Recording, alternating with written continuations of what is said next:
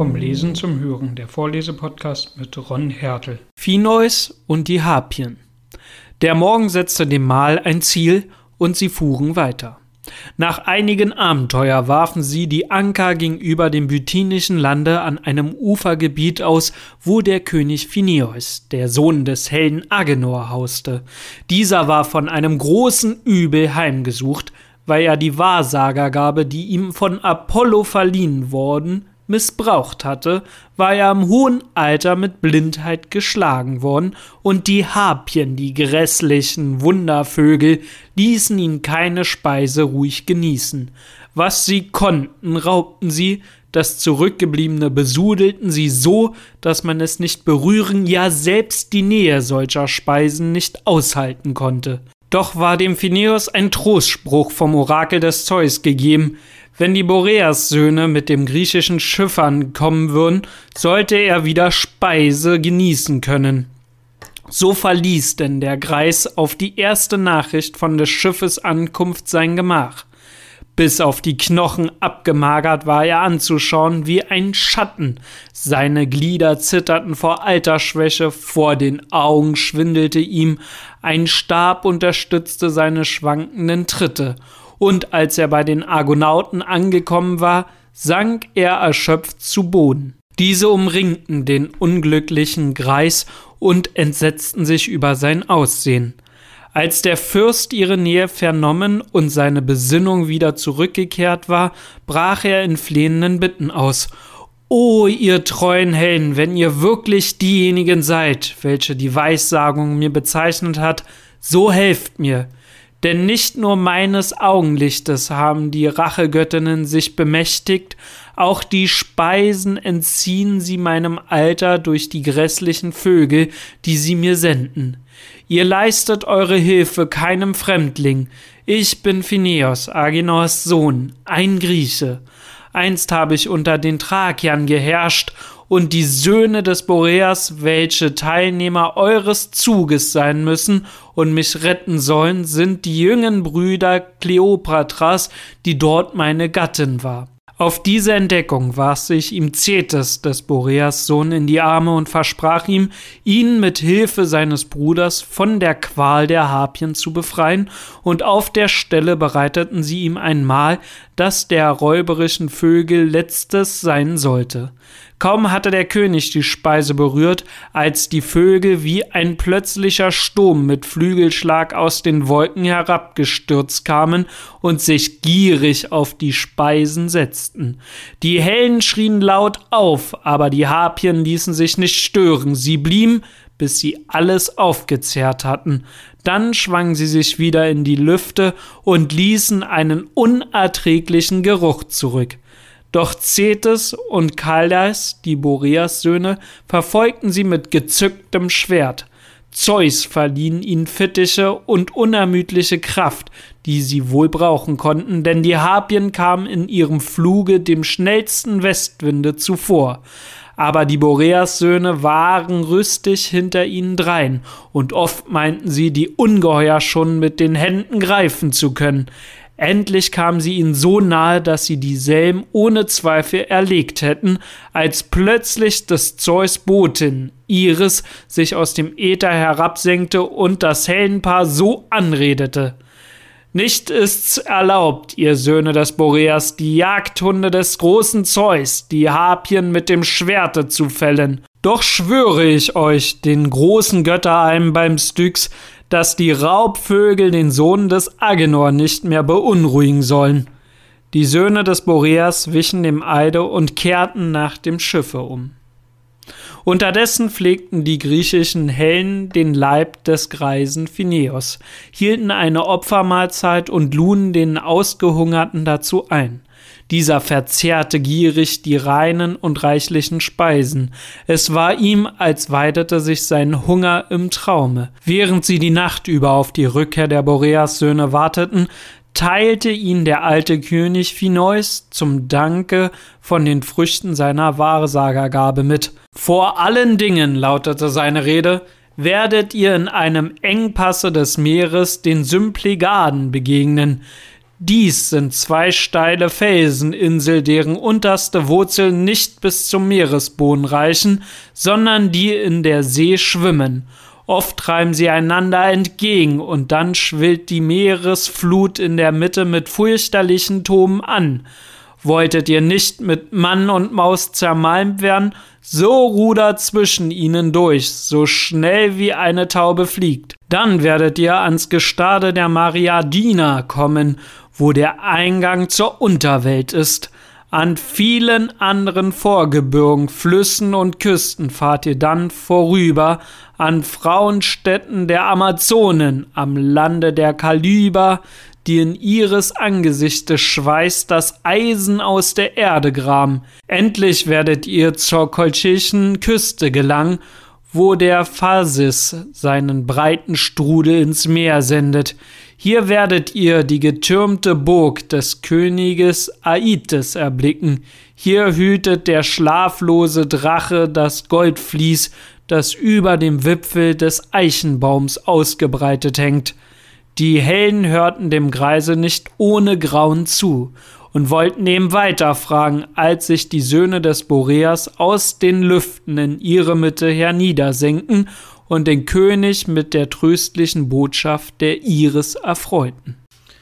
Machen wir uns daran, ein wenig uns die Sage näher anzuschauen. Also, Phineus ist Phönizier oder stammt von den Phöniziern ab und ist Sohn des Agenor. Agenor ist wiederum ein Sohn des Poseidons und seiner Frau Libi, welche eine Enkelin von Io ist.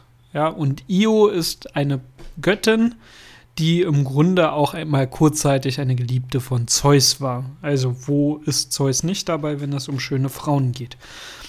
Wichtig ist vielleicht ähm, nochmal zu besagen, warum wird denn Phineas eigentlich von den Harpien eingesucht? Da gibt es unterschiedliche Quellen tatsächlich. Also in einer der Quellen ist Phineas verheiratet mit einer Frau und hat dann eine zweite Frau, die ihn dann dazu überredet, seine erstgeborenen Söhne blenden zu lassen. Und als Strafe dessen schickt ihn Poseidon im Grunde die Harpien ähm, auf die Fersen, damit er Höllenqualen leidet. In der vorliegenden Version wird im Grunde Phineas ja bestraft, weil er die hellseherische Fähigkeit von Apollon missbraucht. Aber es wird nicht ganz deutlich gesagt, ob Apollon ja auch wirklich ähm, der Bestrafer in dem Fall halt ist, weil es wäre ja seine Fähigkeit, aber es wird nicht explizit gesagt. Ich halte deswegen eher die Interpretation mit Poseidon und mit dem Blenden seiner Kinder für wesentlich plausibler, da auch Poseidon in den anderen Geschichten schon so im Hintergrund mitschwang. Da könnte man sich halt die Frage stellen, wann fängt halt Bestrafung halt an und wann müsste sie halt aufhören. In unserem modernen Rechtsverständnis ist das ja nicht zu, zu bringen, jemanden im Grunde so ausdörren und hungern zu lassen, ähm, bis er eventuell stirbt. Und das wäre ja bei Phineas. Beziehungsweise Phineas hat ja Glück, er weiß, dass er irgendwann erlöst wird, aber er weiß halt auch nicht wann. Das ist natürlich auch irgendwie eine Qual. Man stelle sich jemanden in Haft vor, der weiß, dass er irgendwann rauskommt, aber nicht weiß wann. Und Tag für Tag vergeht und das würde ziemlich depressive Stimmung halt gehen. Wobei das bei Phineas natürlich noch viel ärger ist, weil er kann, darf nicht essen und anscheinend auch nicht trinken, weil die Harpien ähm, stürzen sich ja auf alles Essbare, was er hat und wo er im Grunde ist. Da ist diese, oder wo diese Harpien halt sind, da kann nichts mehr gegessen werden. Also die Nahrungsaufnahme ist sehr limitiert. Ähm, Nahrung mag vielleicht noch gehen, das kann man halt ein paar Tage halt aushalten. Schwieriger würde das Ganze natürlich bei Wasser werden als elementarer Baustein des Lebens. Und ja, man kann sich vorstellen, dass das schon ziemliche Höllenqualen sind, wenn jemand halt Durst erleiden muss, beziehungsweise sehr lange Zeit Hunger erleiden muss. Auf der anderen Seite denkt man ja bei der Sagengestaltung hier, dass Phineas, der arme Phineas, der muss jetzt Höllenhungerqualen leiden, aber im Grunde sein Verbrechen, was er eventuell begangen hat, nämlich das Blenden seiner Söhne, nur weil er, weil seine Frau ihm oder seine zweite Frau ihm das im Grunde ins Ohr geflüstert hat, das kommt nicht so ganz heraus bei der Sage, warum die Harpien da genau da sind. Weil es gibt halt, wie gesagt, noch andere Sagenquellen als im Grunde von Gustav Schwab. Schauen wir uns nochmal Agenor an, also Sohn des Poseidons, also des Meeresgottes. Und ja, ist ein Phönizier gewesen. Und wo liegt dieses Phönizien eigentlich? Ja, das ist eine schmale Küstenstreifen am östlichen Mittelmeer gewesen. Ja, heute würde man sagen, das sind so die Länder des, der heutigen Staaten Libanon, Israel, Syrien, aber nicht das gesamte Land, sondern eher der Küstenstreifen dort ist. Also die Phönizier waren auch sehr bekannte Handelsschiffer im Mittelmeer und später bei den Römern, als quasi das Ganze erobert worden ist, ist es zur Provinz Syria dazu gezählt worden. Also Phinois ist mit Kleopatra oder verheiratet, beziehungsweise ist es die Frau. Und die ist wiederum eine Tochter des Boreas. Und die beiden Boreas-Söhne stammen halt aus diesem Geschlecht ab, weshalb sie ihm dort helfen. Also dort auch ganz wichtig wieder das Thema so einer Blutsverwandtschaft, was ja im Grunde bei, Gesamt, bei den gesamten griechischen Sagen da ist. Und deswegen schauen wir uns das auch weiter an. Wofür steht Boreas eigentlich? Boreas ist im Grunde die Personifikation des Nordwindes. Und vielleicht kennt einer oder andere noch den Begriff Aurora Borealis. Und das Aurora Borealis und das Borealis leitet sich eben von Borea ab. Das sind im Grunde auch keine griechischen, also es sind griechische Götter, aber sie gehören nicht zum Göttergeschlecht der Olympia, sondern sind Teil des Titanengeschlechtes noch. Ähm, sie stammen ab von Astraios, also der Abenddämmerung, und der Göttin Eos, die Morgenröte. Ja, das sind im Grunde Personifikationsprinzipien in diesen Sagen. Also nicht wirklich als Personen noch dargestellt, aber sie können auch teilweise kurzzeitig als Personifikation dargestellt werden. Ähm, die Brüder von Boreas im Grunde sind Euros, der Ostwind, Nortos, Südwind und Zephyros, der Westwind. Schauen wir uns also noch mal ein bisschen die Harpien jetzt genauer an. Also Harpien sind sogenannte Mischwesen der griechischen Mythologie, die im Grunde vogelartig sind mit Frauenköpfen. Ja, hier auch wieder natürlich so ein Sinnbild von Misogynie. Also natürlich ist es wieder eine Frau, die hier böse ist. Aber was im Grunde sind die Harpien verkörpern die Sturmwinde. Also ein Sturmwind, Wirbelsturm oder Windesbraut Aelo ist dort ein Name zum Beispiel. Und ähm, ja, das ist doch irgendwie bekennend, weil wir haben es hier anscheinend mit lauter ja, hellen oder halt auch Sagenfiguren zu tun. Boreas mit Wind zu tun hat, also Winderscheinungen. Und da passt das auch ganz gut, dass hier die Göttin Iris auch aufgeht. Iris, ja, wir denken halt an die Iris von unserem Auge, aber tatsächlich war Iris ähm, die Göttin des Regenbogens und Gatten des Westwindes Zephyr und war gleichzeitig die Schwester der Harpien. Und damit im Grunde schließt sich da auch ein Kreis. Iris hat in dieser Sage die Funktion einer Götterbotin, das verwundert vielleicht den einen oder anderen, weil die meisten werden eventuell nur Hermes als den Götterboten halt kennen. Tatsächlich ist das gar nicht nur Hermes Steppenpferd, sondern es sind auch Iris und noch ein paar andere, die immer wieder mal ähm, im Grunde Botendienste der Götter halt erledigen.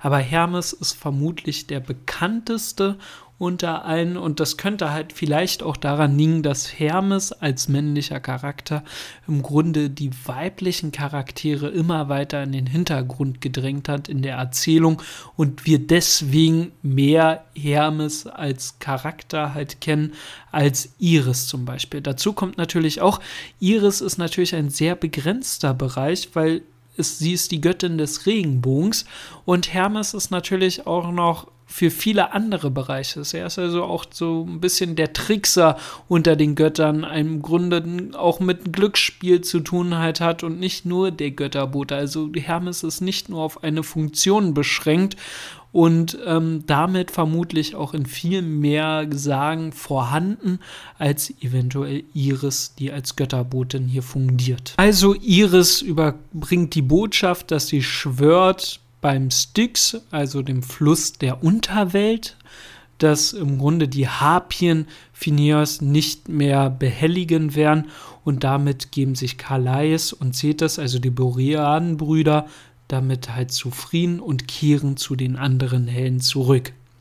Phineas, der als Seher ja bekannt ist, offenbart durch seine seherischen Kraft den Argonauten, wie ihr Abenteuer weitergeht und wie sie diese meistern können.